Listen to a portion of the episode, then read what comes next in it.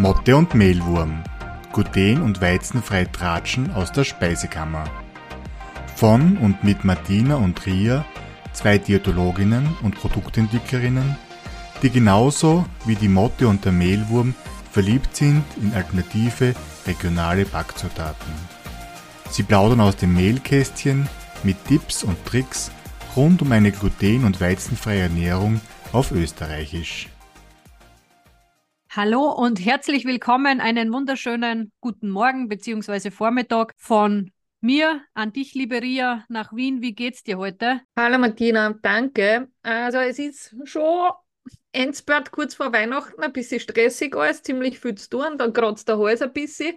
Also es ist, ja, so Jahresende, ich weiß zwar nicht, warum es immer so ist, aber man hat immer das Gefühl, man muss alles noch vor Ende des Jahres irgendwie erledigen oder im Idealfall vor Weihnachten. Ja. Und da, also jedes Jahr das Gleiche. Das ist fast so wie, wie das Weihnachtslied alle Jahre wieder, kommt es vor Weihnachten zusammen. Man kann sich genauso gut vorbereiten wollen, aber dann passieren immer wieder Sachen Stimmt. unverhofft, die dann doch noch schnell zum Erledigen sind. Man wisst es jetzt eigentlich schon besser, aber ja, na eh, immer, geht uns eh alle gleich. Es ist einiges zu tun, aber wie gesagt, es geht jedem so. Das ist nun mal das Hochbäumen und nach Weihnachten bricht wieder jeder zusammen oder nach Silvester, sagen wir so, und dann geht es eh wieder ruhig los. Aber nicht bei uns, weil wir haben ein Geheimprojekt am Start, da können wir noch nichts berichten davon, aber bei uns geht es auch deswegen ziemlich rund. Ziemlich rund, genau. Aber trotzdem ist es, also wir haben jetzt auch wieder ein paar Möglichkeiten gehabt, mit interessanten Menschen ins Gespräch zu kommen, sei es bei unseren Bockworkshops oder auch bei der Messe. Und wir haben auch das letzte Mal schon sehr viel versucht, für diese Fragen, die uns immer wieder gestellt werden, zusammenzufassen. Aber heute haben wir auch noch was ganz Spezielles vor. Magst du verraten, genau was wir uns so überlegt haben? Ja, weil wir uns gedacht haben, wir haben da einen Podcast über Weizenallergie beziehungsweise Zöliakie beziehungsweise über die gluten- und weizenfreie Ernährung, der gemütliche Tratsch aus der gluten- und weizenfreien Speisekammer. Aber wir haben noch nie wirklich so eine Folge gemacht, wo es tatsächlich darum geht, was tue ich denn, wenn ich frisch diagnostiziert bin. Also eine von diesen Diagnosen, wo ich mich dann eben nachher gluten- oder weizenfrei ernähren muss. Und das war auch mitunter so ein Punkt, dass in unseren Backkursen auch Menschen gelandet sind, die eben seit kurzem sich gluten- und weizenfrei ernähren müssen und die wissen oft nicht so genau Bescheid. Und das ist, glaube ich, so unsere Herangehensweise für die heutige Folge, dass wir mal in die Richtung ein bisschen ein paar Facts liefern, wobei man gleich mhm. dazu sagen muss, das äh, ersetzt nicht die Beratung bei einer Ernährungsfachkraft, also bei einer Diätologin oder bei einem Diätologen, aber es kann vielleicht zusätzlich zu einer Beratung bei der Diätologin, beim Diätologen gute Informationen liefern. Ganz genau. Vor allem, es ist eh so viel. Noch so eine Diagnose, das muss man mal quasi verdauen, im wahrsten Sinne des ja. Wortes. Beziehungsweise es sind sehr viele Informationen, die auf einen einprasseln. Man fängt an zum Googlen, zum Recherchieren und ist dann sehr, sehr schnell überfordert, weil es doch eigentlich eine Riesenumstellung ist im Endeffekt. Und da ist es, glaube ich, ganz wichtig, dass man sich dann einmal einen klaren Kopf bewahrt, beziehungsweise eben, man kann nicht aus einem Beratungsgespräch, das so eine Stunde dauert haben, noch so viel mitschreiben und sonstiges. Ein paar Tage später kommen nochmal praktische Fragen. Man hat irgendein Produkt in der Hand, weiß nicht, uh, was heißt das jetzt, wie gehe ich mit dem um, kann ich das essen oder nicht? Hm. Beziehungsweise, so ist es auch mir gegangen, einkaufen wird zu einem intensiven Zeitaufwand. Weil man jedes Backerl, was man in die Hand nimmt, jedes Produkt nochmal umdreht, dann ist man unsicher, dann tut man nebenbei am Handy googeln und schaut, uh, kann ich das jetzt oder geht das nicht? Lass ich lieber da, gibt es ein anderes, was ich stattdessen nehmen kann. Also das sind viele Dinge, wo ich sage, vielleicht schadet es auch nicht, ein paar so praktische Tipps und Tricks dann einfach ein paar Tage später sich nochmal anzuhören über einen Podcast. Auch wenn man die Beratung mhm. gehabt hat, auch wenn man mit einem Arzt schon gesprochen hat, mit einer Ärztin zum Beispiel, auch wenn man sich mit anderen Betroffenen vielleicht schon vernetzt hat und ausgetauscht hat, aber einfach nochmal so eine kleine Checkliste zum Durchhören, okay, stimmt, das habe ich schon gewusst, das habe ich gewusst, oh, das ist mir jetzt neu oder das könnte ich auch so lösen. Ja, weil, wie es halt oft so ist, wenn man so eine Diagnose kriegt, man kriegt halt nicht nur Ratschläge von Experten, sondern auch von, keine Ahnung, Hörensagen und so und auf was man nicht alles aufpasst. Und schon passt man viel mehr auf, als es sein müsste oder kriegt vielleicht auch falsche Informationen. Wir sagen das oft und wir werden auch nicht müde, das zum sagen. Es braucht eine saubere Diagnose. Ja. Also, egal aus was, was für einem Grund man sich glutenfrei oder weizenfrei ernährt, die Zöliakie sollte immer ausgeschlossen sein. Also mhm. das heißt, nicht einfach auf Verdacht, weil irgendwer gesagt hat, das könnte sein, bitte probier glutenfrei oder nur weil in einem Blutbefund das einmal rausgekommen ist, gleich einmal anfangen, hochmotiviert.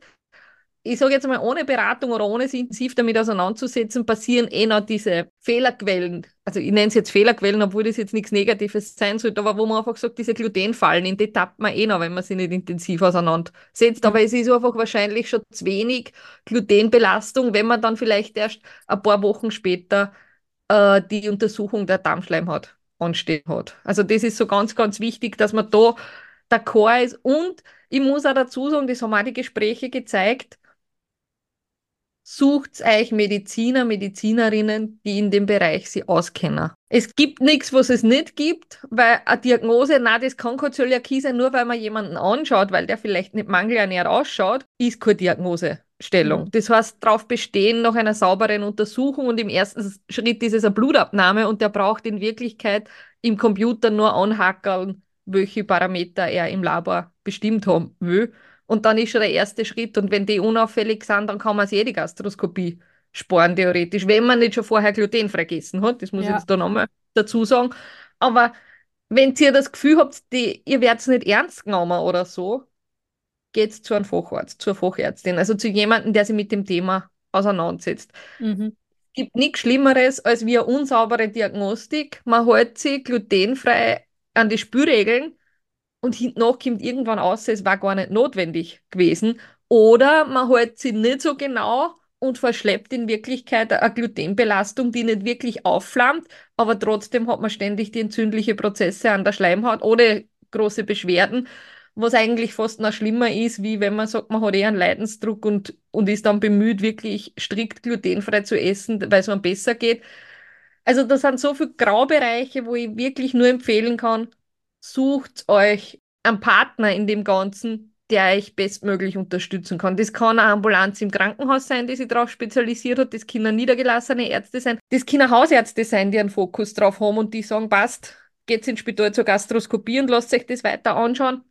Aber wichtig ist, man sollte ernst genommen werden mit dem Thema und es ist nach wie vor, obwohl es traurig ist, nicht immer so präsent und nicht immer weiß jeder Mediziner, jede Medizinerin wirklich Bescheid, was für Symptomatiken dahinter stehen kann, dass man da vielleicht auf das untersuchen sollte.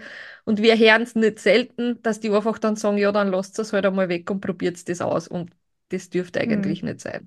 Also ganz wichtig, nicht alles ist eine Zöliakie. Also nicht ja. jedes Pipi-Zwacken ist eine Zöliakie sozusagen. Aber wenn man den Verdacht hat, so wie du das gesagt hast, nicht aufhören zum Gluten essen, sondern weitermachen und sich diagnostisch abklären lassen.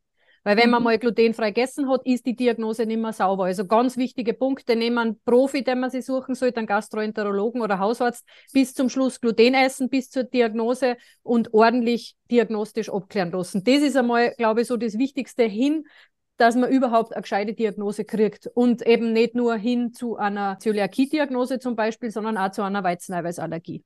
Genau, ist auch eine Blutabnahme in Wirklichkeit. Das geht genau. dann noch viel leichter, beziehungsweise parallel kaum das gestartet wären. Weil ich kann da wieder nur aus dem eigenen Nähkästchen oder Mehlkästchen plaudern. Man sitzt bei einem Professor, Primar sowieso, legt eine Lawine für einen Privatarzt hin und die Aussage ist, naja, dass man Weizenallergie und eine Zöliakie gemeinsam hat, das ist sehr unwahrscheinlich. Aber ich bin nicht zum Arzt gegangen, um Lotto zu spielen oder Wahrscheinlichkeiten zu berechnen, ja. sondern ich wollte eine saubere Diagnose haben. Und das sind schon Dinge, wo man sagt, bitte lasst euch da nicht zu schnell abwimmeln. Bleibt ja. da dran. Da fällt mir gerade ein, weil wir das jetzt gesagt haben, quasi so einmal der erste Schritt hin zur Diagnose. Wenn man dann eine dementsprechende Diagnose hat, zum Beispiel Zöliakie, dann unbedingt, und das wollte ich die persönlich auch mal fragen, weil ja bei dir, du bist ja auch Genträger von, von einer Zöliakie, mhm. wenn ich das richtig verstanden habe, auch schauen oder diese Sachen weiterleiten an die Familienmitglieder. Das würde mich bei dir mal ja. interessieren. Grundprinzipiell kann das mehrere Personen in der Familie nämlich treffen. Also wirklich, der engste Umkreis sollte sich, glaube ich, auch mal untersuchen lassen. Ich glaube, du fängst mal mit dem Blut an. Wenn jetzt ein Verdacht da ist, ich weiß ja bei mir selber tatsächlich nicht, ob ich wirklich eine, Zöliakie, eine ausgebrochene Zöliakie habe oder ob einfach die Genetik da ist, weil das darf man auch nicht unterschätzen. Man kann natürlich um smarte 80 Euro seine Genanalyse machen, ist, ist okay, aber das hat dann keine Aussage. Das mhm. ist halt das Wichtige. Das war ja bei mir tatsächlich aus dem Grund, weil eine saubere Diagnose verschlammt wurde. Ich mhm. sag's wie es ist, ich bin vom Fach oder sonstiges, aber das war dann auch kein Setting da im medizinischen Bereich, das mich begleitet hätte oder gesagt hätte, bitte mach das, sondern mir ist es auch genauso passiert.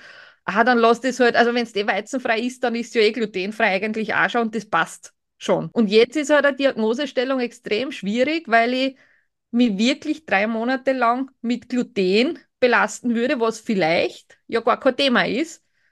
Aber Gluten außerhalb von klassischen Getreide wie Weizen zu essen, wird extrem schwierig. Das geht sie mengenmäßig. Weil du eine Weizenallergie hast und sprich, du könntest dich jetzt mit einem Roggen belasten, aber du müsstest so viel Roggen essen. Ganz genau, ich muss so viel Roggen essen, weil der Roggen hat von Haus aus weniger Gluten und dann kommt noch dazu, dass Roggenbrot in der Zubereitung meist versäuert wird. Das sprich, wir, da sind wir wieder bei unserem Sauerteig-Thema. Sauerteig baut natürlich Gluten ab, aber nicht zu unter dem Grenzwert, dass man sagt, jedes Sauerteigbrot oder mit Sauerteig zubereitet ist automatisch glutenfrei. Das heißt aber nichtsdestotrotz, ich habe es einmal durchgerechnet, ich müsste 600 Gramm Mehl, Roggenmehl, aber unversäuert, also einfach in einer Brotvariante mit Germ und jeder, der schon mal probiert hat, ein, Roggenteig, äh, ein Roggenbrot aus Germ zu machen, äh, weiß, dass das schwierig ist. Bei 600 Gramm Mehl brauche ich mindestens genauso viel Wasser dazu. So viel Brot, da isst man nicht. Also selbst wenn man nichts anderes mehr essen würde, das geht sich nicht aus. Beim mhm. besten Willen nicht. Und somit ist mein Kompromiss jetzt auf eine strikt glutenfreie Ernährung, die ich ja vorher, ich sage immer, zu 99 bis 99,5 Prozent eh eingehalten habe. Aber ich war früher nicht so happig auf Kontaminationsthemen in der Gastro ich war nicht so happy, wenn einmal bei meiner Familie daheim, also bei meinen Eltern dann nicht hundertprozentiger frisches Schneidbredel genommen worden ist oder so, so. Also das sind so Dinge, wo ich sage, so wo es leichter war, wo es nicht ganz so mühsam war, viele Beteiligte mit ins Boot zu holen, wo es rein meine Thematik war, habe ich es halt außen vor lassen.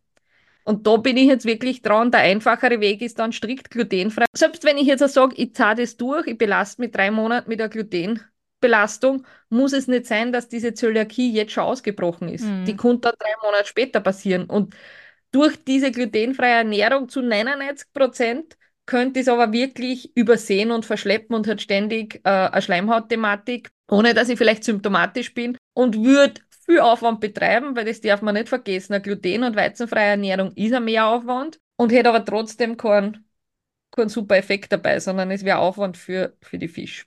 Genau. Quasi. Also nur dazu gesagt, bei einer Zöliakie wäre die einzige Therapie eine strikte, hundertprozentige glutenfreie Ernährung. Und bei der Weizeneiweißallergie müsste man auf alles verzichten, was Weizen beinhaltet, Weizeneiweiß, mhm. Weizenstärke. Man könnte aber den Roggen essen. Es ist nämlich so, dass, und das ist auch ein wichtiger Punkt, vielleicht in der Folge einmal angesprochen, weil ganz viele Menschen verstehen unter weizenfrei theoretisch nur den Weizen wegzulassen, mhm. aber Dinkel darf man, weil der Dinkel ist so gesund und Emma und und Einkern und Grünkorn weglassen, glauben die, dass, dass man das darf, sozusagen, und nur den Weizen weglassen. Aber nein, es ist de facto alles zum Weglassen, außer eben der Roggen. Ein hundertprozentiges Roggenbrot würde gehen. Natürlich auch nur, und, und da kommen wir schon zu einem wichtigen Thema, mhm. wenn der nicht kontaminiert ist, und das ist halt sehr oft der Fall. Sprich, genau, also das wäre wirklich ein klassisches Roggenmehl aus dem Supermarkt, aus dem, äh, vom Bäcker, von der Mühle, das wird in derselben Anlage hergestellt wie die anderen Getreidesorten und somit ist es schon immer weizenfrei. Man könnte selber sich die, die Körner kaufen, das durchsichten. Viel Spaß dabei, dass ich Dinkel und äh, Sachen vom Roggen dann entscheiden kann. Da muss man wirklich äh, sehr genau schauen und sehr versiert sein. Und dann könnte ich mir selber malen, damit ich dann ein, ein reines Roggenbrot zubereiten kann. Nur mal zur Ergänzung. Das Roggenbrot geht aber bei einer Zöliakie nicht. Da muss man alles weglassen, genau. wo eben Gluten drinnen ist und das kann natürlich auch im Roggen der Fall sein. So, jetzt haben wir unsere Diagnose gekriegt. Was machen wir denn jetzt daheim im Haushalt? Mhm. Ich würde gleich gern bei dem Punkt ansetzen, wo wir jetzt sind, bei diesen Kernel, wo wir stehen bleiben mhm. sind, dass ich sage, ich könnte den Roggen selber malen. Das gilt in Wirklichkeit auch für Getreidearten, die von Haus aus glutenfrei sind, dass man da das, den Faktor mit bedenkt, dass die in einer normalen Mühle vielleicht gemahlen werden. Also zur Ergänzung, es gibt Getreidesorten, die von Haus aus Gluten enthalten, Weizen, Roggen, Dinkel, Emmer, Grünkorn etc. Und es gibt glutenfreie glutenfreie, von Natur aus glutenfreie Getreidesorten wie Hirse, Buchweizen, Reis, Mais, Quinoa, Amaranth etc. Genau, also das sind zwar dann per Definition nicht gleich Getreide, sondern so Pseudogetreide oder Hirsearten oder sonstiges oder Fuchsschwanzgewächse. Das ist aber gar nicht so relevant. Viel relevanter ist, dass man hinterfragt, wo wurde dieses Mehl, das ich kaufe, gemahlen? Wo wurde das hergestellt? Weil in Wirklichkeit fängt das beim Mähdrehschaum, beim Anbau, wenn daneben ein Weizenfeld ist, dass ich natürlich immer was mit dabei habe, geht über die klassische Mühle, wo man sagt, eine Mühle dort staubt, dort kann ich gar nicht so stark grundreinigen, dass ich sage, ich male das am selben Mahlstein oder Mühlstein. Das sind so Dinge, wo man wirklich hinterfragen muss, gibt es Kontaminationsbereiche in der Herstellung, in der Verarbeitung und dann muss man die Finger weglassen, außer es steht Name dezidiert drauf, glutenfrei. Also das gilt vor allem für so Sachen wie Mais, Polenta, Geschichten draus oder eben es gibt genug Mühlen, die am Buchweizen mitmalen. Der ist von Haus aus glutenfrei, aber auf der normalen Mühle gelaufen ist es nimmer. Und da das steht dann auch auf der Verpackung nicht drauf glutenfrei. Also es darf nicht draufstehen. Ich sage es jetzt, wie es ist, weil wissen kann man es eh nie. Das ist eher ein bisschen Lotteriespiel dann. Aber im Grunde gilt es bei solchen Zutaten, die von Haus aus glutenfrei sind, aber Mahlprodukte sind, wie Getreideprodukte, immer darauf zu schauen, dass da glutenfrei dabei steht. Und wenn man jetzt die Getreidesorten alle hat, einmal schauen, okay, wo ist jetzt überall Gluten drinnen? Die Getreidesorten wird man gleich einmal aus dem Haushalt verbannen, es sei denn, es leben nur andere Menschen dort, die Gluten essen dürfen. Aber ganz wichtig, einmal das strikt zu trennen. Also ich würde ein Kastel einrichten, wo in einem Bereich nur die glutenfreien Getreidesorten drinnen sind und in einem anderen Kastel, da dürfen die Sorten drinnen sein mit Gluten. Man muss da halt tatsächlich dann den Haushalt strikt trennen. Also für die eine Person, die glutenfrei essen muss, muss man alles auch steril sauber machen. Vielleicht ein guter Tipp noch für die Lagerung. Mir gefällt mit zwei verschiedenen Kastel, wenn es geht, sogar die glutenfreien Sachen über den glutenhaltigen. Weil wenn was overfällt, overstaubt, overbreselt, dann macht das Glutenfreie dem Glutenhaltigen weniger wie umgekehrt. Mhm. Also das wäre auch noch so ein Tipp, wenn man sagt, platztechnisch geht es ja aus, das oberhalb lagern statt dem anderen, da genau, geht man auch noch eine Nummer sicher ein. Wirklich ziemlich weit voneinander entfernt sollte dann das andere sein. Mhm. Gut, aber dann, sind, dann haben wir da mal die Lebensmittel. Wir haben natürlich jetzt haufenweise Geräte, wie du schon gesagt hast, bei deiner Mama daheim hat es immer ein Schneidbrettel gegeben, wo mhm. alles geschnitten worden ist, auch dein Brot sozusagen. Auch da muss man natürlich dann schauen, ob Diagnosestellung dass man, und das ist, glaube ich, eines der größten Probleme überhaupt in der glutenfreien Ernährung, weil glutenfreie Lebensmittel kriegt man. Wenn die zertifiziert glutenfrei sind, mit der Ehre gekennzeichnet sind, dann weiß man, okay, die sind safe. Aber die meisten Unfälle, die meisten Probleme bestehen oder entwickeln sich daraus, dass man kontaminierte Küchenutensilien verwendet. Das kann zum Beispiel mhm. der Mixer sein, das kann das Schneidbrett sein, das können gemeinsame Brotkörperl sein, Küchenschwamm, Geschirrtücher. Das mhm. muss man tatsächlich alle strikt trennen. Da gibt's aber auch super tolle Listen, die man online findet, die man ab als Info von der Diätologin oder vom Diätologen hoffentlich kriegt, wo man alle Bereiche hat des Haushalts, wo man zukünftig drauf schauen muss. Und vielleicht hilft es auch, wir haben ja schon ein paar Gäste und Gästinnen gehabt, also eigentlich nur Gästinnen, ja. aber wo es auch um das gegangen ist, dass es Mischhaushalte gibt. Also zum Beispiel da wirklich die Podcast-Folgen nochmal anhören, wie tun die in den verschiedenen Situationen, wo nur eine Person betroffen ist oder wo die drei Kinder betroffen sind und die Eltern eigentlich nicht. Wie wird so ein Mischhaushalt gelöst oder was wird? Ich kann mich nur erinnern, so ganz kurze Statements. Alles, was staubt, wird nur glutenfrei einkauft, aber zum Beispiel Nudeln gibt es in zwei Varianten oder so, weil das lässt sich ja sauberer trennen, das staubt nicht, das, ist, ist, das krümelt nicht, das macht keine Brösel-Geschichte. Genau das funktioniert dann ganz gut.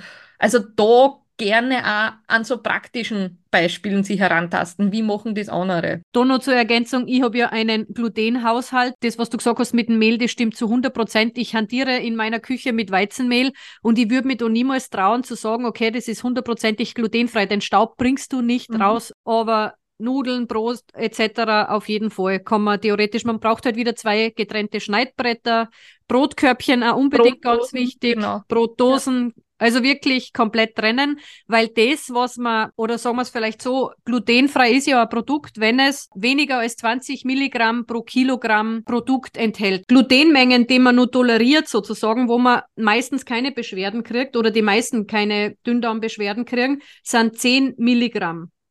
Das sind ungefähr 10 Brotkrümchen oder ein Drittel eines Brotcroutons. Also das ist wirklich nicht viel. Und deswegen ja. darf man sich auch nicht wirklich viel erlauben. Vor allem, weil es gibt wirklich immer noch diese Quellen oder den Staub oder sonstiges in so Mischhaushalten, den man halt auch nicht sieht. Und das ist auch oft das, was man nicht direkt isst, sondern dann eben mit einem Küchenschwamm oder mit einem Geschirrtuch oder sonstiges vielleicht verschleppt oder was in die Schneidbredel, egal ob die Holz oder Plastik sind, alles, wo ich eine Rille habe, da kann, das kann ich gar nicht so gut säubern und reinigen, dass das nicht irgendwo vielleicht nochmal drin bleibt. Und aus dem Grund zwei Varianten haben, wenn man einen mhm. Mischhaushalt hat. Eine typische Falle ist zum Beispiel Aufstriche und Butter, wo man mit dem gleichen Messer reinfährt, wo man es vorher auf die Semmel geschmiert hat und dann kann man die Semmelbrösel auf die Butter und der Zöliakie-Betroffene schmiert sie die Semmelbrösel vom Gegenüber oder vom Familienmitglied dann aufs glutenfreie Brot. Das sind einfach so Kleinigkeiten. Auf das kommt man vielleicht auch erst ein bisschen später drauf, weil wie ich schon gesagt habe, es ist am Anfang sehr, sehr viel.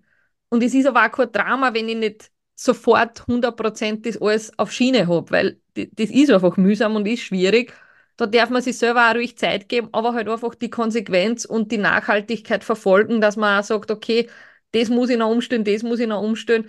Und in den meisten Fällen geht es den Betroffenen schnell so viel besser, dass man eh motiviert ist, da wirklich was zu tun und mhm. nicht wieder zurückfallen in irgendwelche Glutenfallen. Man sagt so circa zwei, drei Wochen. Aber nur, wenn man eine Zöliakie gehabt hat, wo man auch Symptome gehabt hat, weil es gibt ja Zöliakie-Betroffene, die gar keine Symptome haben. Die sollten sich natürlich auch glutenfrei ernähren, aber die werden nicht wirklich was an Unterschied merken. Da ist die Motivation dann auch umso schwerer, weil man viel schneller Anreiz hat, aufzugeben, weil man nicht eine Verbesserung fühlt. Also ja. das, ist, das ist ja oft so, das ist, das Thema kennen wir ja auch aus unserer Beratungszeit im Krankenhaus zum Beispiel diese Stoffwechselerkrankungen, die da keine Beschwerden machen, sich da eine Ernährungsumstellung zu halten und da dran zu bleiben, ist halt eine extreme Mehraufwand oder wie soll ich sagen, es braucht halt wahnsinnig viel Energie, was zu verändern, ohne dass ich einen Effekt direkt sehe. Auch wenn es nachhaltig gescheit ist und wenn man weiß, es ist vernünftig, wenn kein Leidensdruck da ist, warum soll ich was verändern? Das ja, ist halt oft schwierig. Das ist tatsächlich schwierig. Aber das Problem ist halt, dass die, die keine Beschwerden haben, genauso ihre Problemchen kriegen, im schlimmsten Fall. Richtig. Darum sagt man ja strikt glutenfrei, wie jemand, der Beschwerden hat. Ganz genau. Und die Folgen, wissen wir, haben wir schon mehrmals erwähnt, sind im schlimmsten Fall wirklich Krebserkrankungen. Ja. Das sind nicht nur Krebserkrankungen im Gastrointestinaltrakt, mhm. sondern die sind im Unterleib, also Uterus, Kopf, ja. Hals und Brust. Also die haben alle ein erhöhtes Risiko im Vergleich zu Menschen, die keine Zöliakie haben. So, jetzt haben wir unsere Zöliakie-Diagnose gekriegt, jetzt haben wir unseren Haushalt einmal ein bisschen genauer angeschaut, mhm. auch auf die Produkte ein bisschen draufgeschaut. Was uns auch untergekommen ist in den Backkursen jetzt, ist der Spurenhinweis. Kannst du da mhm. vielleicht noch was sagen, weil das ist auch ganz ein wichtiges Thema. Genau. Also es gibt, wenn man genauer schon geschaut hat bei den Produkten, gibt es einige, wo dann dabei steht, da ist die Zutatenliste sauber, die ist wirklich komplett glutenfrei und es steht dann der Spurensatz, also heißt rechtlich oder im Umgangssprachlich wird der halt Spurensatz genannt, aber wir reden in dem Fall von keinen Spuren von Gluten oder sonstigen Allergene, die dann aufgelistet sind, zum Beispiel Milch oder Weizen oder irgendwas anderes enthalten. Und das ist eigentlich was, wie soll ich sagen, es ist unnötig, sowas sagt man ungern, weil es gibt eine Motivation, warum das draufgeschrieben wird, aber er ist der, im Rahmen der glutenfreien Ernährung nicht relevant, weil die Spuren müssten unterm Grenzwert sein. Ansonsten messerten also sonst darf er sowieso auch nicht draufschreiben. Sonst muss irgendwo ersichtlich sein, dass da Gluten enthalten ist. Und er ist eigentlich nur, und nicht einmal das stimmt tatsächlich, eine rechtliche Absicherung für den Hersteller. Also der schreibt das auf aus dem Glauben, es ist eine rechtliche Absicherung, aber ist es de facto. Bringt ihm gar nichts, richtig. Ja. Und was auch noch der Fall ist, theoretisch, wenn, wir haben schon von Produkten gesprochen, die gekennzeichnet sind mit der glutenfreien Ehre, wo eben nachweislich nicht mehr als 20 Milligramm Gluten drinnen sein darf pro Kilo Produkt, wenn der darf bei solchen Produkten gar nicht oben stehen. Also eigentlich ist das genau. gesetzlich nicht erlaubt, weil es ja irreführend ist. Wenn jetzt einer sagt, okay, jetzt nehme ich schon das Produkt mit Ehre und dann steht da oben kann Spuren von Gluten enthalten, das wäre ja tatsächlich eine Irreführung und das darf ja im Gesetz nicht sein. Aber es kann sehr wohl zum Beispiel bei einer Schokolade oben stehen. Und vielleicht dazu Erklärung, warum das dort dann oben steht oder warum Firmen sowas aufschreiben, weil halt die tatsächlich in dem in der Produktionsstätte auch glutenhaltige Sachen verarbeiten, zum Beispiel Schokolade mit Keks. Aber im Grunde nach einer ordentlichen Lebensmittelhygienepraxis, also ich sage jetzt einmal, fast jeder größere Lebensmittelbetrieb ist auch zertifiziert, was solche Themen angeht, weil oft kriegst du nicht einmal einen Platz im, im Regal vom Supermarkt, wenn du nicht bestimmte Kriterien erfüllst fachlich wieder diese Good Manufacturers Practice. Das heißt einfach, dass einfach sauber gearbeitet wird in der Anlage. Und dann ist es de facto so, dass eigentlich nach jedem neuen Produkt eine Reinigung stattfinden muss. Die schreiben das halt sicherheitshalber drauf in ihrem Glauben, okay, ich kann aber nicht sicherstellen, dass da nicht wirklich irgendwo ein Flankerl an Gluten noch herumschwirrt im Gebäude. Ist so, aber im Grunde muss man sich immer überlegen, das ist halt auch in je, man geht ja ins Restaurant essen, wo nicht ausschließlich glutenfrei zubereitet wird. Da hat man ja das Thema auch. Oder es gibt da die Möglichkeit eines Mischhaushaltes, wo man, wenn man hygienisch sauber arbeitet, das problemlos umsetzen kann. Also das ist so ein bisschen ein Unsicherheitsfaktor, wie wir mitgekriegt haben, wann dieser Spurensatz da draufsteht, dass man sich gar nichts mehr essen traut. Mhm. Teilweise ist uns auch geschildert worden, dass Kolleginnen und Kollegen zu Beginn der Diagnose das auch mitgegeben haben, bitte lasst alles gleich weg, auch diese Lebensmittel, wo halt kein von Spuren draufsteht. Und dann bin ich dabei, dass ich, mir liegt auf der Zunge, dass wir heute ein paar Markennamen nennen, ohne dass wir dafür Werbung machen. Aber ich glaube, das ist einfach so ein bisschen ein praktischer Tipp dazu. Ja. Dann hat man bei einem Kind zum Beispiel die Diagnose frisch gekriegt, eine Zöliakie, und die Info, bitte lasst alles weg, auch wo dieser Spurensatz draufsteht. Nicht, dass Kinder für, sie für Schokolade und für äh, Gummizeugs, also Haribo-Geschichten ernähren müssen. Aber das sind zum Beispiel Milka und Haribo sind Firmen, die das gerne aufschreiben, auch wenn das Produkt sauber ist. Das, was vielleicht auch noch so ein bisschen zu Unsicherheit führen kann, eben neben dem Spurensatz, sind dann Zutaten, wo die Allergenkennzeichnung, das weiß man, das wird ja entweder fett oder in Großbuchstaben, also einfach abgehoben von der Schreibweise der Zutatenliste angeführt. Das sind dann Themen wie glutenfreies Gerstenmalzextrakt, wo halt Gerste dann meistens groß oder fett geschrieben ist, oder eben glutenfreie Haferflocken oder auch die glutenfreie Weizenstärke. Weil zum Thema Haferflocken, kurzer Exkurs, die sind im Grunde glutenfrei, die haben zwar ähnliches Eiweiß wie das Gluten, aber werden grundsätzlich, wenn sie in der Verarbeitung glutenfrei geführt sind, als glutenfrei ausgegeben. Funktioniert auch, nicht immer, gibt es auch individuelle Verträglichkeiten. Aber da muss man auch wieder schauen, es muss glutenfrei dabei stehen, weil ansonsten werden Haferflocken in der normalen Mühle verarbeitet. Beim Gerstenmalzextrakt ist es so, dass das schon so weit ausgewaschen ist, die Gerste, dass der Glutengehalt de facto unter jedem Grenzwert liegt. Und ähnlich ist es bei der glutenfreien Weizenstärke. Da vielleicht noch ergänzend, die glutenfreie Weizenstärke kann bei einer Zöliakie vertragen werden, muss auch nicht. Also es sind einige, die ja darauf reagieren. De facto bei einer weizenfreien Ernährung, sprich wenn eine Weizeneiweißallergie zugrunde liegt, geht die glutenfreie Weizenstärke auch nicht, weil einfach noch andere Bestandteile vom Weizen enthalten sind, die halt auf die Allergie sich auswirken. Es ist da ja nicht nur das Gluten, sondern auch der Rest vom Weizen, auf dem das Immunsystem eine Reaktion zeigt. Also das sind vielleicht auch noch so ein bisschen Stolpersteine, die dann zu Irritation führen können in der Zutatenliste. Aber wenn eben glutenfrei dort dabei steht, selbst wenn das als Allergen gekennzeichnet ist, ist es im Rahmen einer glutenfreien Ernährung nicht problematisch. Was ich da noch ergänzen kann beim Hafer ist, dass man eigentlich, gerade jetzt, wo wir quasi frisch die Diagnose gekriegt haben, den, auch den glutenfrei gekennzeichneten Hafer wirklich sechs Monate lang nach Diagnosestellung nicht zu verzehren, sondern wirklich darauf zu verzichten und erst noch sechs Monate wieder kleinere Mengen einführen und schauen, wie es funktioniert. Wenn man dann aber wieder Beschwerden hat, wirklich auch nochmal mit dem Gastroenterologen sprechen und möglicherweise kann man den Hafer dann aber auch nicht konsumieren, weil man den halt dann nicht vertragt. Auf der anderen Seite hätte er auch wieder ernährungsphysiologisch ganz wertvolle Inhaltsstoffe, die man sonst in keinem anderen Lebensmittel findet, mhm. wie die Beta-Glucane, die halt sehr hochwertige Ballaststoffe sind. Daher wird schon empfohlen, auch zu versuchen, den glutenfreien Hafer zu essen. Bei der glutenfreien Weizenstärke im Gegensatz, äh, die wird scheinbar gleich nach Diagnosestellung vertragen oder sollte vertragen werden, weil ja jeder ist individuell unterschiedlich. Und auch da immer bei solchen Sachen einfach beobachten. Bei einer Weizen-Eiweißallergie, wie wir schon gehabt haben, darf man halt auch die glutenfreie Weizenstärke nicht konsumieren. Richtig. Also es ist, ihr seht, das ist da ein sehr komplexes Thema eigentlich und es empfiehlt sich wirklich da mit Kolleginnen und Kollegen aus dem Ernährungsbereich zu sprechen, die in dem Thema, ich sage es jetzt einmal, einen Fokus haben oder so weit drinnen sind, dass sie ja wissen, was gibt es aktuell für Lebensmittel am Markt. Weil theoretisch, wie eine glutenfreie Ernährung funktioniert, was darf ich essen, was soll ich weglassen, wie funktioniert das alles, lernt jede Kollegin im Studium und in der Ausbildung.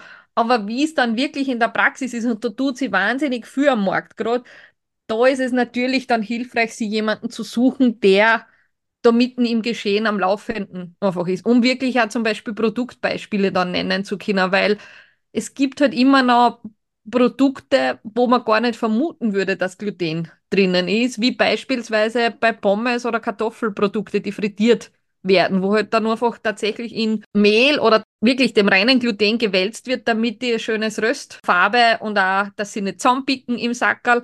Suppenpulver. Dort, wo eine Sojasauce im Suppen, in der Suppenwürze drinnen ist, habe ich automatisch ein Weizen drin und habe ich automatisch Gluten wieder drinnen. Hm. Früher wurde sogar Gluten als Trennmittel verwendet bei aufgeschnittenem Schinken zum Beispiel. Also jetzt nicht in der Wurst an sich, sondern wenn der schon geschnitten worden ist und ist übereinander so dachziegelförmig aufgelegt worden, hat man das gern verwendet, damit man quasi das besser runterlösen kann, ohne dass die Scheibe reißt. Und was ganz, ganz spannend ist, was man vielleicht auch am Anfang überhaupt nicht bedenkt, Seitan, also Fleischersatzprodukte wie Seitan, was man auch gern als quasi wie geschnetzeltes verwendet, ist pures Gluten, Weizeneiweiß. Also Eigentlich das sind so Dinge, wo man sagt, es steht dort nicht drauf, dass das Gluten ist. Und wenn man dann Weizeneiweiß liest, ist man vielleicht im ersten Moment auch nicht gleich auf dem Trip, okay, das geht bei der glutenfreien Ernährung nicht. Aber tatsächlich sind halt auch so vegane Fleischersatzprodukte immer mit Vorsicht oder zumindest umdrehen und schauen, auf welcher mhm. Basis sind die gemacht. Weil wenn die auf Weizeneiweißbasis sind, ist das quasi, da geht der Schuss nach hinten los. Das ist ja. genau das, was wir eigentlich nicht haben wollen. Weil du gesagt hast, Ernährungsberatung ist sowieso super wird ja auch in den Leitlinien empfohlen, mindestens eine Beratung zu machen, wenn nicht sogar mehrere. Also die glutenfreie Ernährung ist ja ganz offen basierend auf eben Reisprodukte, Mais, Kartoffel und die haben halt von Haus aus nicht wirklich viele Inhaltsstoffe drinnen. Also vor allem bei Kindern ganz wichtig, aber auch auf der einen Seite, weil halt die Stoffe wie Reis oft mit Arsen, Blei, Cadmium, also mit Schwermetallen belastet sind, ist es für Menschen, die sich glutenfrei ernähren, nun mal wichtiger zu schauen, dass sie eben sich nicht einseitig ernähren. Und das kann man eben zusammen mit einer Diätologin ganz gut machen. Mitunter hat man ja auch gleich noch Diagnosestellung nicht selten irgendwelche Mangelerscheinungen. Ob das jetzt ein Eisenmangel ist, ein Vitaminmangel, Folsäuremangel, also die unterschiedlichsten Mangelerscheinungen, das wissen aber die Gastroenterologen. Also bitte sonst gerne ansprechen drauf, aber diese Mangel gilt es auszugleichen. Also du macht es auch Sinn, Nahrungsergänzung zu nehmen. Wichtig ist uns, glaube ich, nur in dem Zusammenhang, dass eine glutenfreie Ernährung nicht angestrebt werden soll, weil es eine gesunde Ernährung ist, sondern man muss sich bei einer glutenfreien Ernährung wirklich damit befassen, was mache ich, dass ich mich abwechslungsreich ernähre. Nicht nur von Reis, Kartoffel und Mais ernähren, sondern wirklich schauen, dass ich andere Sorten mir einverleibe, wie zum Beispiel Amaranth, Quinoa, Hirse, also wirklich die ganzen Pseudogetreide verwenden, aus den Vollen schöpfen sozusagen, damit es eben nicht zu einer Mangelerscheinung oder Mangelernährung kommt. Was vielleicht auch ganz hilfreich ist, wenn man dann wirklich eine diagnostizierte Zöliakie hat, gibt es auch die Arbeitsgemeinschaft Zöliakie, quasi einen Verband, der zum einen zuständig ist, dass die Produkte in Österreich mit der äh, lizenzierten glutenfreien, also durchgestrichenen Ehre versehen werden. Sprich, die haben auch die Überhand über die, die Laborkontrollen der Lebensmittel. Also das muss man regelmäßig einschicken, die kontrollieren das. Aber die haben auch ein Patientenhandbuch, Sprich, da drinnen sind dann aktuelle am Markt befindliche Lebensmittel und Produkte drinnen, die halt einfach als glutenfrei, in der glutenfreien Ernährung im Rahmen einer Zöliakie funktionieren. Also nur zum Beispiel, welche Cornflakes-Sorten funktionieren damit ich nicht schon im Geschäft erst schauen muss und umdrehen muss alles, sondern da kann ich mir im Vorhinein raussuchen, ah, die haben wir bis jetzt immer gehabt, die kann ich weiterkaufen oder, uh, da sollte ich die anderen vielleicht kaufen, weil die sind dann tatsächlich glutenfrei. Wichtig ist dabei aber nur bei einer Weizenallergie wieder Vorsicht, weil da sind halt auch Produkte mit der glutenfreien Weizenstärke enthalten, die in dem Fall dann wieder nicht gehen. Also gezielt auf die Zöliakie ist das ein ganz hilfreiches Tool mhm. tatsächlich. Genau. Und was ich jetzt halt nur ergänzen wollte, weil ich gesagt habe, Reis bei Kindern, dass das Bundesinstitut für Risikobewertung in Deutschland Produkte wie Reiswaffeln oder Reisflocken für einen Reisbrei nur in Maßen empfiehlt und Säuglinge und Kleinkinder eben nicht ausschließlich mit diesen Produkten ernährt werden sollen. Also ausschließlich, das ist jetzt überspitzt gesagt, aber die sollten das tatsächlich nicht so oft bekommen, weil da wirklich konzentriert dann Schwermetalle drinnen sein können. Also abwechselnd, das ist einmal. Das wollte ich nur an dieser Stelle sagen, weil das ist nicht nur eine Mangelernährung, sondern das ist auch tatsächlich dann eine Belastung mit Schwermetallen und das will ja keiner, vor allem nicht bei kleinen Kindern. Ganz genau.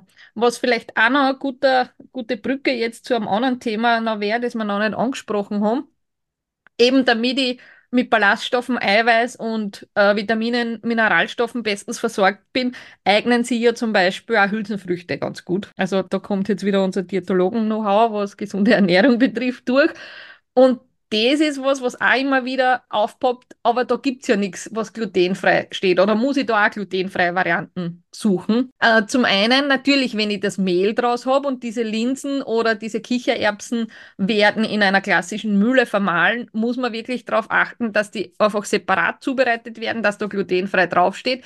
Wenn ich aber jetzt sage, ich verwende Linsen als Beilage, als Hauptspeise und habe die rohen Tellerlinsen zum Beispiel, dann heißt es, Aschenputtel spülen. Also tatsächlich auslesen und aussortieren und sichten, sind da andere Getreidekörner drinnen, die im Zweifelsfall einfach weglasse, damit ich rein die, die Linsen für mich habe. Und auf das bin ich auch gekommen, weil wir letztens dann in die Workshops auch erzählt haben, wir arbeiten ja ganz gern mit einem Goldleinsamen, einem gemahlenen oder Goldleinmehl. Da gibt's aktuell am Markt wenig. Das hat's, früher hat's tatsächlich fix fertig dieses Mehl gegeben. Ist jetzt vergriffen, auflassen, wenn ich kann es gar nicht genau sagen, ob es wieder geben wird. Aber das kann man sich ja ganz gut selber malen. Aber da gilt es auch wieder, man kauft sich den goldenen Leinsamen, also der ist gelblich und heller wie der normale braune Leinsamen, sichtet den, liest den aus und kann sich den zu Hause in einer elektrischen Kaffeemühle, in einem Hochleistungsmixer oder sonstiges einfach selber malen. Und ich habe das zur Verfügung, weil erstens braucht man davon nicht so viel, wie wenn man zum Beispiel ein Hirsemehl drin verwendet oder Buchweizenmehl, sondern das ist eher als quellender Ballaststoff, wo ich oft mit einem Teelöffel oder zwei ganz gut auskomme, je nach Menge, was ich zubereite. Und vielleicht ein kleiner Spartipp am Rande. Wir machen das tatsächlich auch mit die Flohsamenschalen. Dass wir uns nicht das Mehl gemahlen fertig kaufen, sondern die Flohsamenschalen als Ganzes und das in einem kleinen Mixer, in einem kleinen Hochleistungsmixer oder in einer Kaffeemühle einfach selber malen. Und auch da ist es so, dass ich jetzt nicht wahnsinnig viel Menge brauche, sondern ab und zu einmal einen Teelöffel irgendwo drinnen habe, funktioniert tadellos. Also das sind auch so Kleinigkeiten, Tipps und Tricks gleich zu Beginn, weil nicht alles ist immer erhältlich, dann muss es im Internet bestehen.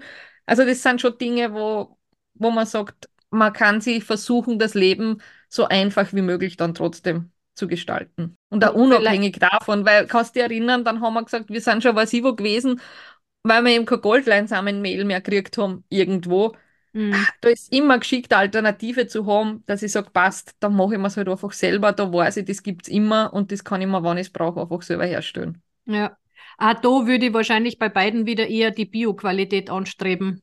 Also gerade ja. bei den Flohsamenschalen, weil die doch irgendwo aus dem Nirgendwo kommen und da ist Bio-Qualität wahrscheinlich immer nur Spur mehr kontrollierter als eben die Nicht-Bio-Qualität. Genau. Ja. So, jetzt haben wir ja einiges über Zöliakie Diagnose, also vor der Diagnose kehrt, auf was man achten sollte, dann, wenn wir die Diagnose haben, im Haushalt bei Lebensmitteln und eben nur speziell bei Lebensmitteln, also wie Haferflocken zum Beispiel oder Weizenstärke glutenfrei. Was ich jetzt halt nur sagen wollte, ist, was vielleicht auch noch wichtig ist, muss ich denn oder kriege ich, das ist ja oft auch bei anderen Krankheiten so, kriege ich denn jetzt Zöliakie, weil ich Gluten gegessen habe? Ich meine, das sage ich jetzt ganz lapidar daher. Was können wir da sagen? Oder muss ich Gluten schon von Haus aus weglassen, damit meine Kinder keine Zöliakie kriegen? Oder wie, wie ist es jetzt da eigentlich? Na, tatsächlich ist es einfach eine genetische Anlage, dass man sagt, man ist Genträger oder nicht. Und nur wenn ich Genträger bin, kann das überhaupt ausbrechen. Also da sind wir wieder bei diesem Thema Autoimmunerkrankungen. Mhm. Ähnlich wie wir haben kürzlich dem, die Folge gehabt, wo es auch um einen Typ-1-Diabetes gegangen ist. Nur weil ich Genträger bin oder nur weil mein Papa oder meine Mama einen Typ-1-Diabetes hat, heißt das nicht automatisch, dass ich den auch kriege, selbst wenn ich die Genetik entsprechend hätte. Und es gab tatsächlich eine Zeit, das war in meiner Zeit, als ich studiert habe, wo man in der Beikosteinführung, also sprich, wenn Kleinkinder anfangen, weg von der Muttermilch oder von der Fläschchennahrung anfangen zum Essen, dass man gesagt hat, im ersten Jahr sollte kein glutenhaltiges Getreide gegeben werden. Von dem ist man hinten noch wieder weggekommen. Also das war eine Zeit lang wirklich Stand mhm. der Dinge, also Wissensstand. Jetzt ist man wiederum gescheit, also da ist es gar nicht um die Zöliakie primär gegangen, da ist es vielmehr um die Allergieprävention gegangen. Aber es ist generell so, wenn ich, also man sollte in Wirklichkeit innerhalb vom ersten Lebensjahr doch auch abwechseln und so viele mögliche, also nicht von vornherein Allergene zwingend meiden, sondern einfach ausprobieren und schauen, wie, wie man sich daran gewöhnen kann und ob wirklich eine Problematik mit dem Immunsystem gegeben ist. Genau, und grundprinzipiell, gerade wenn man jetzt einen Säugling zu Hause hat, es gibt ja da die Empfehlungen, ab wann man welche Allergene in den Speiseplan einbauen genau. soll, damit man eben das bestmöglichen oder den bestmöglichen Start fürs Kind hat. Und beim Säugling wäre das beim Gluten zum Beispiel ab dem fünften Monat. Also mit Beginn fünften Monat sollte man Gluten einbauen, eben damit man das Beste tut und eben das nicht zusätzlich fördert sozusagen. Und was ich da nur dazu sagen wollte, was hast du da gesagt? Genau. Es ist sogar so, weil wir zuerst gesprochen haben, wenn man sie nicht an die glutenfreie Diät hält, weil man zum Beispiel keine Beschwerden nicht hat, da muss man aufpassen, da will jetzt keiner Angst machen, aber deswegen ist es so wichtig, sich an eine strikte glutenfreie Ernährung zu halten, weil man dann auch den besten Schutz hat für andere Autoimmunerkrankungen. Macht mhm. man das nicht, dann ist das Risiko, dass andere Autoimmunerkrankungen ausbrechen, wie zum Beispiel Diabetes oder Na, Hashimoto, äh, Hashimoto Beispiel, ja. ist das quasi auch erhöht. Das ist, glaube ich, nochmal ein wichtiger Punkt zu erwähnen. Genau, weil in Wirklichkeit bei einer Zöliakie und einer Nichteinhaltung der Ernährungsform auch wenn ich keine Symptome habe, ist es trotzdem für den Körper ständiger Stress. Und Stress mhm. oder halt irgendwie so eine Belastung, weil entzündliche Prozesse da sind, ist natürlich wieder ein Trigger für andere Immun Autoimmunerkrankungen, dass die viel leichter ausbrechen genau. können. Und Mangelerscheinungen kann man ja trotzdem haben. Eisenmangel, Vitamin D-Mangel, das führt dann so weit, dass man sogar ein höheres Risiko für Osteoporose haben kann, also die Knochendichte. Also das alles ist tatsächlich ein ganz ein wichtiger Punkt zu sagen, ich habe die Erkrankung Zöliakie, ab heute 100% glutenfreie Ernährung. Mhm. Das ist halt im Moment noch der Stand der Wissenschaft. Es gibt keine andere Therapie, aber es gibt die Therapie. Und vielleicht dann noch gleich am Anfang, wenn man wirklich sagt, man geht auch auswärts essen. Ich weiß, das dauert ein paar Wochen bis Monate, bis man sich das dann tatsächlich traut.